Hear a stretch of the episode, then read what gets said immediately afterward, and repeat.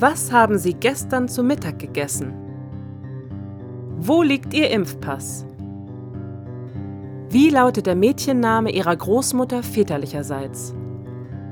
Wohin sind Sie zuletzt in den Urlaub gefahren? Wie geht die erste binomische Formel? Wer ist Mitek Pemper?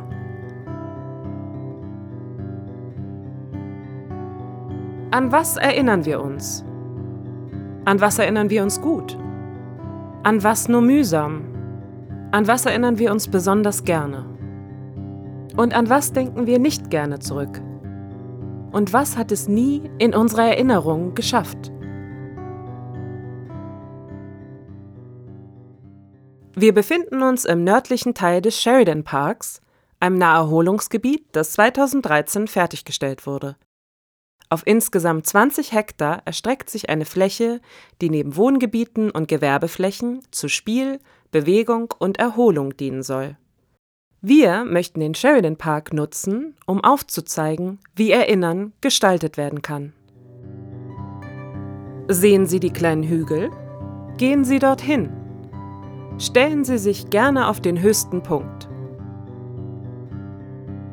Bitte nehmen Sie Rücksicht auch wenn Sie gerade über Geschichte nachdenken, sollten Sie die SkaterInnen skaten lassen.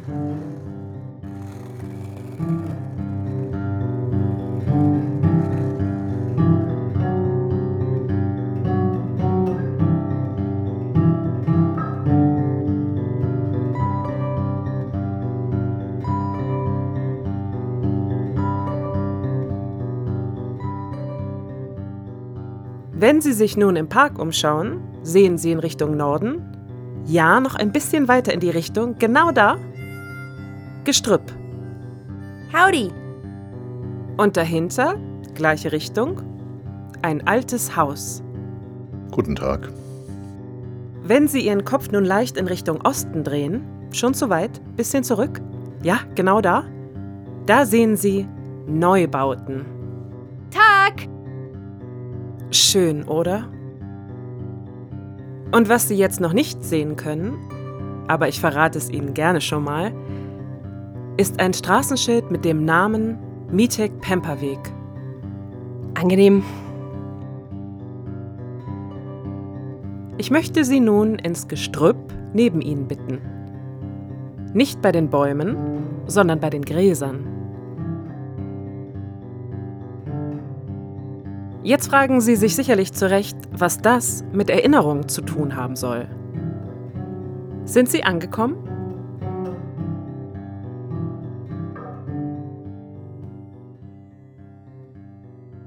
Hi everybody, I'm the grass. Smell me, riechen Sie mal. Ist das der Duft nach Freiheit? Und wenn Sie Ihre Hände über die Gräser streichen, Machen Sie das auch gerne mal. Ist das dann das Gefühl von Demokratie? Nein? Why not? Ich bin nicht nur Gras, sondern amerikanisches Prairie Grass. Die Grünfläche, in der Sie sich gerade aufhalten, hat den gleichen Namenspaten wie die Kaserne, die sich hier befand.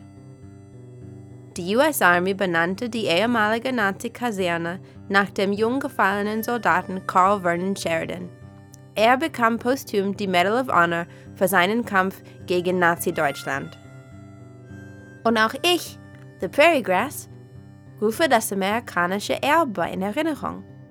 Just by waving in the wind, and blooming in the spring, and turning red in the fall.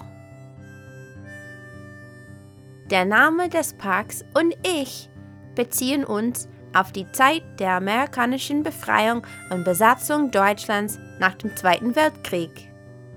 Ich sehe mich eher als Symbol. Als Pflanze der Prairie, and Prairie means freedom, stehe ich auch für die Freiheit und Democracy. Not bad for grass, right?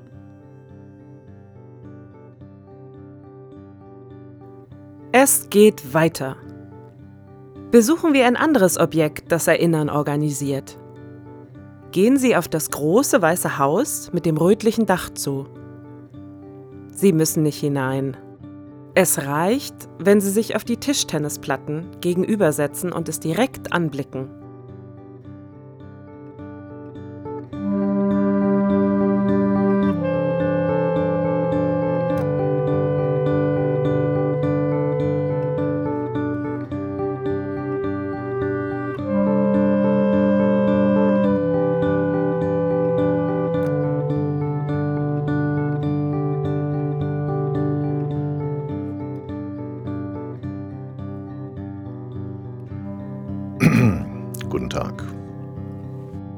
Kennen mich vielleicht. Für alle, die neu hier sind, ehemaliges Kommandanturgebäude, mein Name. Ich bin schon ein wenig älter. Zwischen 1933 und 1936 wurde ich hier im Zuge der nationalsozialistischen Hochrüstungspolitik als Teil der neuen Kasernen in Pfersee erbaut. Nach dem Krieg wurde ich von der US-Armee weiter genutzt als Teil der Sheridan-Kaserne. Nach dem Abzug der Amerikaner aus Augsburg 1998 stand ich leer. 2013 ist die Arche hier eingezogen. Man hat mich stehen lassen. Es gab noch mehr Gebäude, die wurden abgerissen. Ich habe einen Auftrag. Ich soll Ihnen etwas ausrichten. Bitte erinnern Sie sich. Wenn Sie da drüben Tischtennis spielen oder Beachvolleyball, dann erinnere ich Sie vielleicht daran, dass dieser Park mal eine Kaserne war. Ich erledige meinen Erinnerungsauftrag allein mit meiner Präsenz. Das Gebäude, wie ich überhaupt noch stehen, wird von manchen Menschen kontrovers diskutiert. Finden Sie, ich erledige meinen Auftrag gut? Drehen Sie sich um. Auf der anderen Seite der Tischtennisplatten sehen Sie Neubauten. Tachchen, wir sind neu hier. Wir müssen uns aber auch erstmal dran gewöhnen. Aber ist natürlich schon alles sehr praktisch hier. Grundschule ist gleich um die Ecke, Parkplätze, tipptopp. Mit dem Auto bist du schnell in der Innenstadt, mit den öffentlichen auch. Die Kinder können hier spielen. Ist natürlich ein Wahnsinnsareal, in das man uns hier vor kurzem reingebaut hat. Das war ja lange gar nicht begehbar hier. Haben die dann alles platt gemacht für uns. Gut, dass das jetzt wieder mit Leben gefüllt ist. Wir stehen da auch für allen. Irgendwo muss man uns ja hinbauen.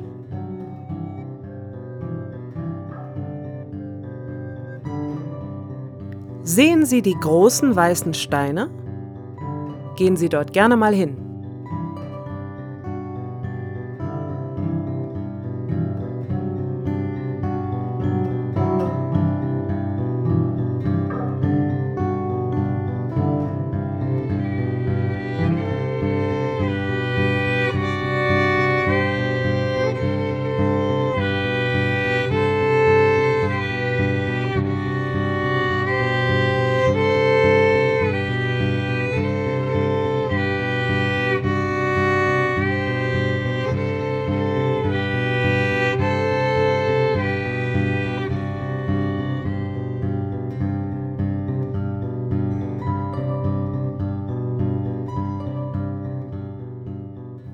Ich möchte Ihnen jetzt eine Lüge erzählen. Sie stehen hier vor einem Mahnmal. So fängt sie an. Das Mahnmal wurde 2009 von der Stiftung Augsburger Gedenken erbaut, um an die Opfer der Zwangsarbeit zur NS-Zeit in Augsburg zu erinnern. In unmittelbarer Nähe zur Halle 116 gelegen, soll das Mahnmal an das Unrecht und Leid erinnern, das die Zwangsarbeiter in dieser Stadt erfahren haben.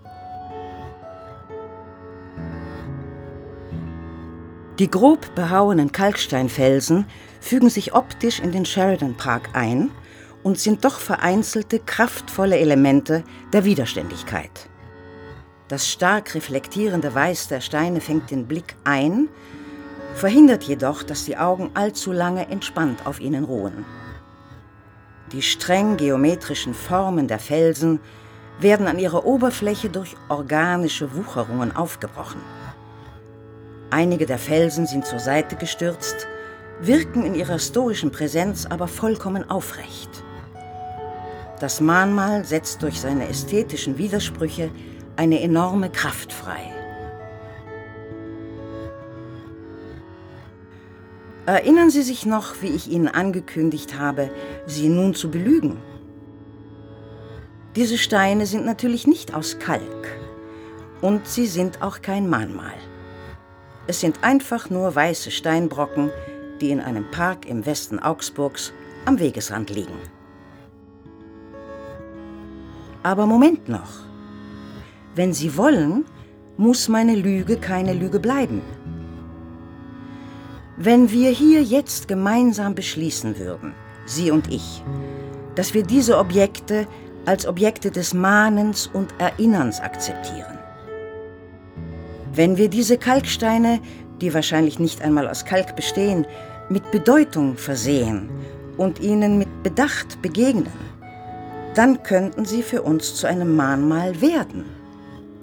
Wenn wir sie als Anlass nehmen zum Gedenken, jetzt und auch noch zum Beispiel nächstes Jahr, wenn Sie da vorne zum Basketball verabredet sind, oder übernächstes Jahr, wenn Sie hier um die Ecke noch schnell Nudeln kaufen wollen, oder in zehn Jahren, wenn Sie zu der Straßenbahnhaltestelle eilen, an diesen Steinen vorbei.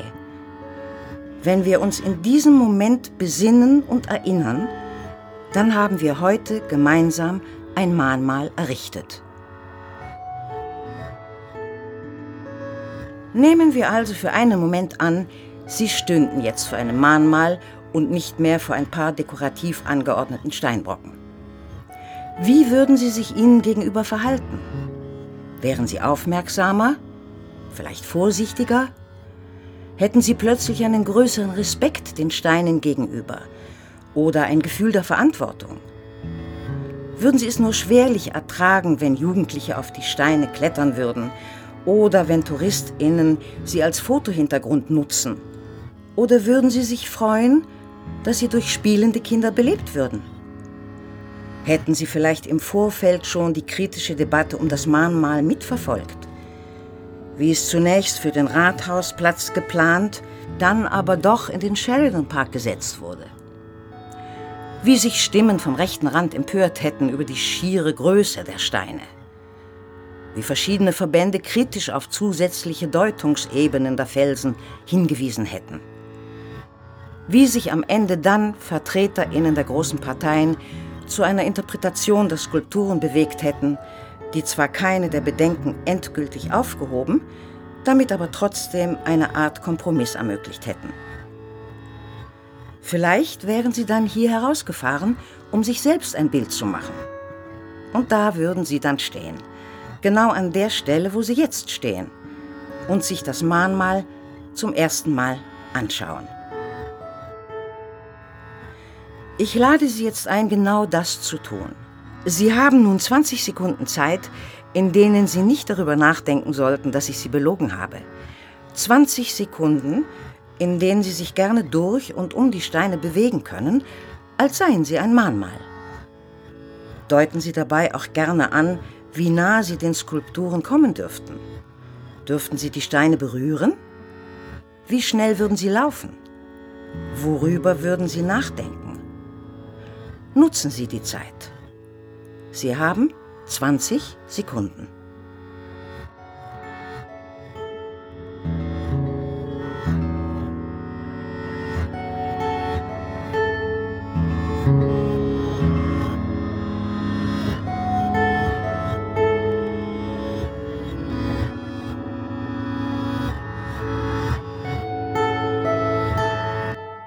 Ich bitte Sie nun weiterzugehen, das hier sind nur ein paar Steine und Sie haben noch einen weiten Weg vor sich. Gehen Sie nun noch ein Stück weiter geradeaus. Halten Sie an dem Straßenschild an und sehen Sie es sich einmal genau an.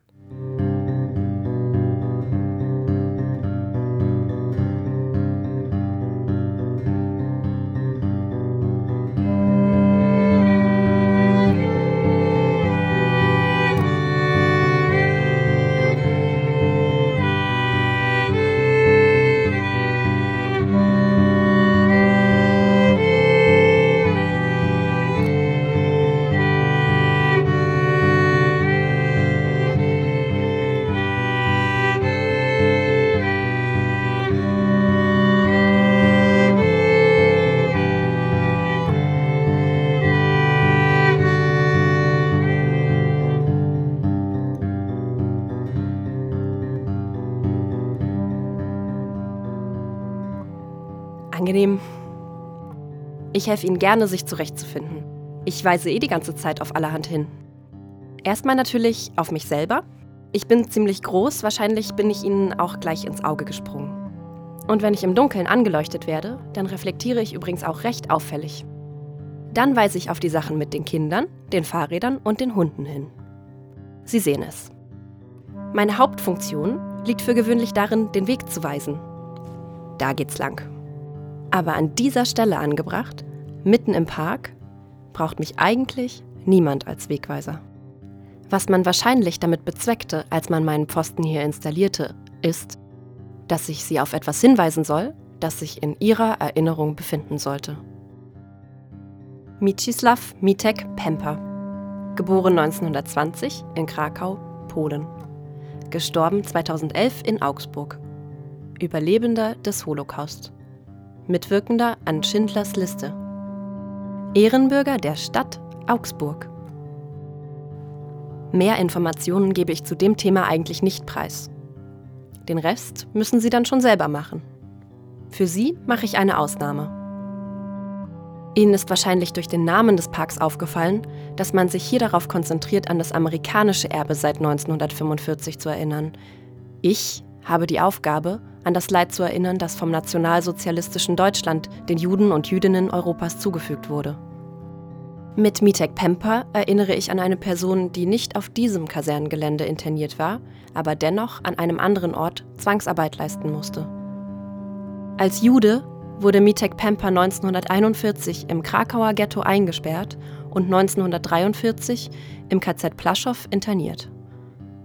Wegen seiner Fähigkeiten wurde er als Lagerschreiber für den Lagerkommandanten Amon Goeth eingestellt und hat dem Fabrikanten Oskar Schindler zu wichtigen Informationen verholfen, um 1200 Juden und Jüdinnen zu retten.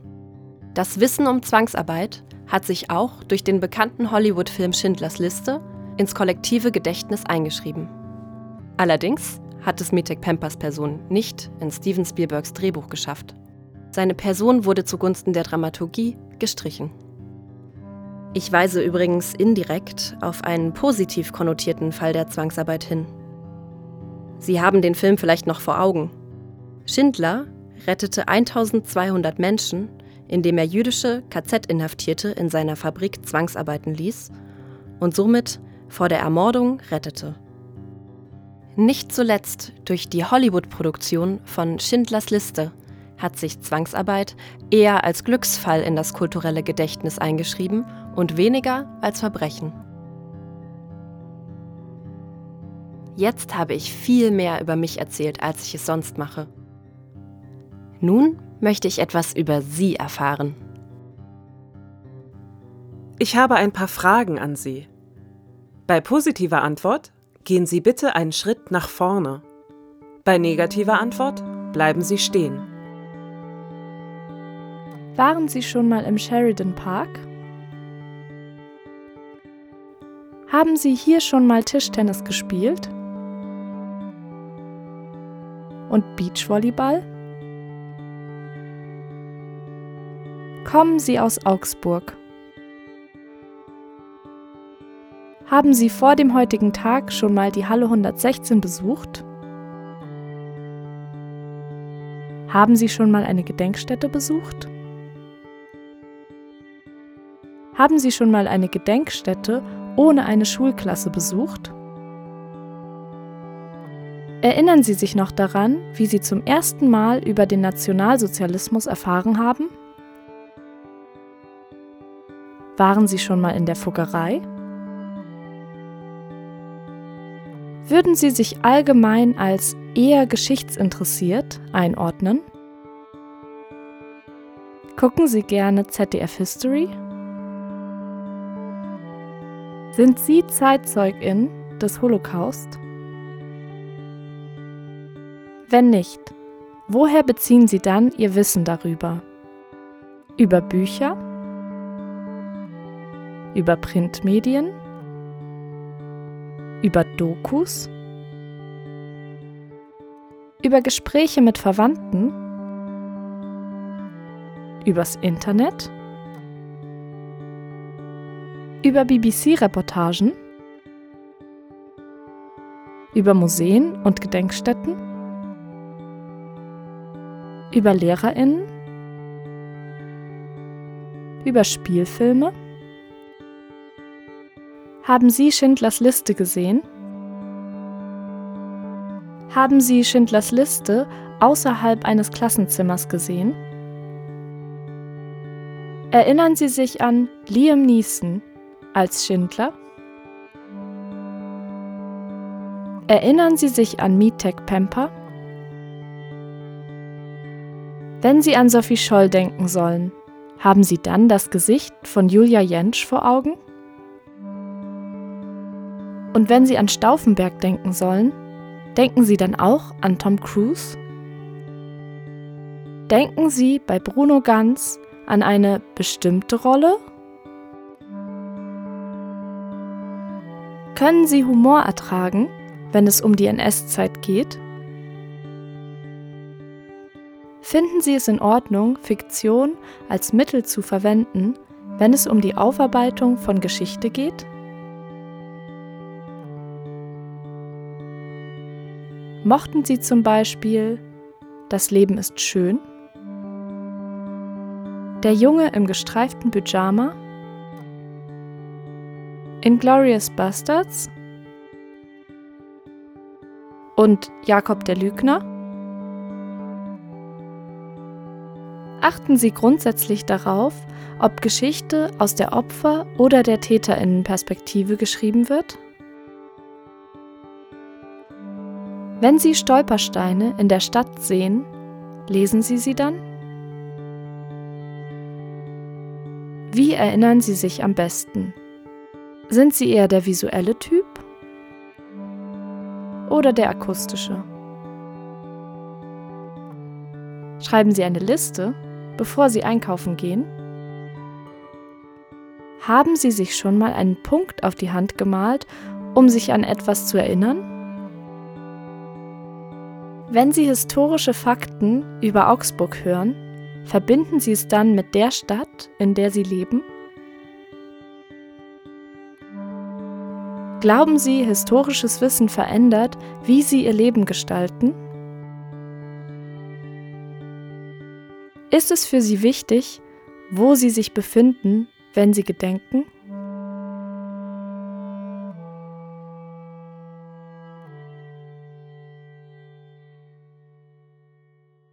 Vielen Dank für die Auskunft.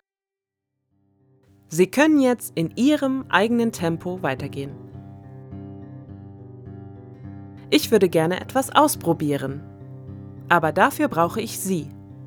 Keine Angst, das ist nur ein Versuch. Sehen Sie die Steinmauer gegenüber des Birkenwäldchens? Diese Bank aus Stein. Stellen Sie sich doch mal auf die Bank mit dem Gesicht in Richtung Birkenwäldchen.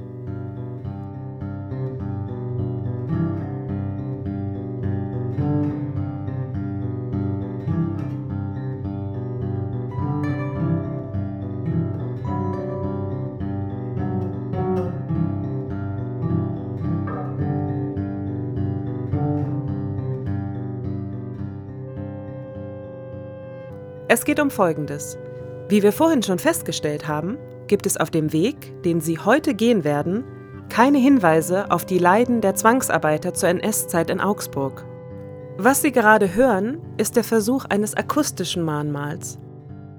Aber ich würde an dieser Stelle gerne sehen, ob wir auch einen visuellen Beitrag schaffen können. Ich denke dabei nur an eine kleine Geste. Ein visueller Stolperstein sozusagen. Es sollte eine minimale Irritation der alltäglichen Szene um sie herum sein. Eine Bewegung, die gerade in ihrer dezenten Zurückhaltung Wirkung entfaltet. Ich werde Ihnen nun drei einfache Bewegungsanweisungen vorgeben, die Sie auf der Steinmauer stehend ausführen können. Die Bewegungen sind weder alltäglich, noch sind sie bedeutungsschwer aufgeladen. Sie sind nur eine kleine Störung, die Alltag und Gewohnheiten für einen kleinen Moment aufbrechen sollen. Bleiben Sie dabei nur bei sich. Sind Sie bereit? Berühren Sie mit Ihrem linken Zeigefinger Ihre linke Schulter. Wenden Sie den Kopf nach rechts. Erheben Sie sich auf die Zehenspitzen. Senken Sie Ihre Fußballen nun wieder hinab auf den Boden. Verweilen Sie für einen Moment.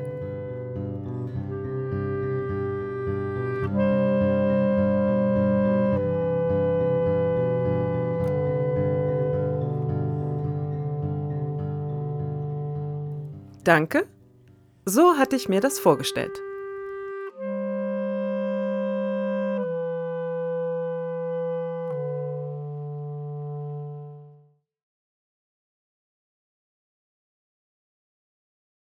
Sehen Sie schon den Westfriedhof geradeaus? Gehen Sie auf ihn zu. Dann biegen Sie rechts in die Stadtberger Straße ein und folgen ihr bis zu dem roten Haus in der Kurve. Direkt rechts neben dem Haus beginnt die Leonhard-Hausmann-Straße. Gehen Sie in die Straße und starten Sie Track Nummer 3.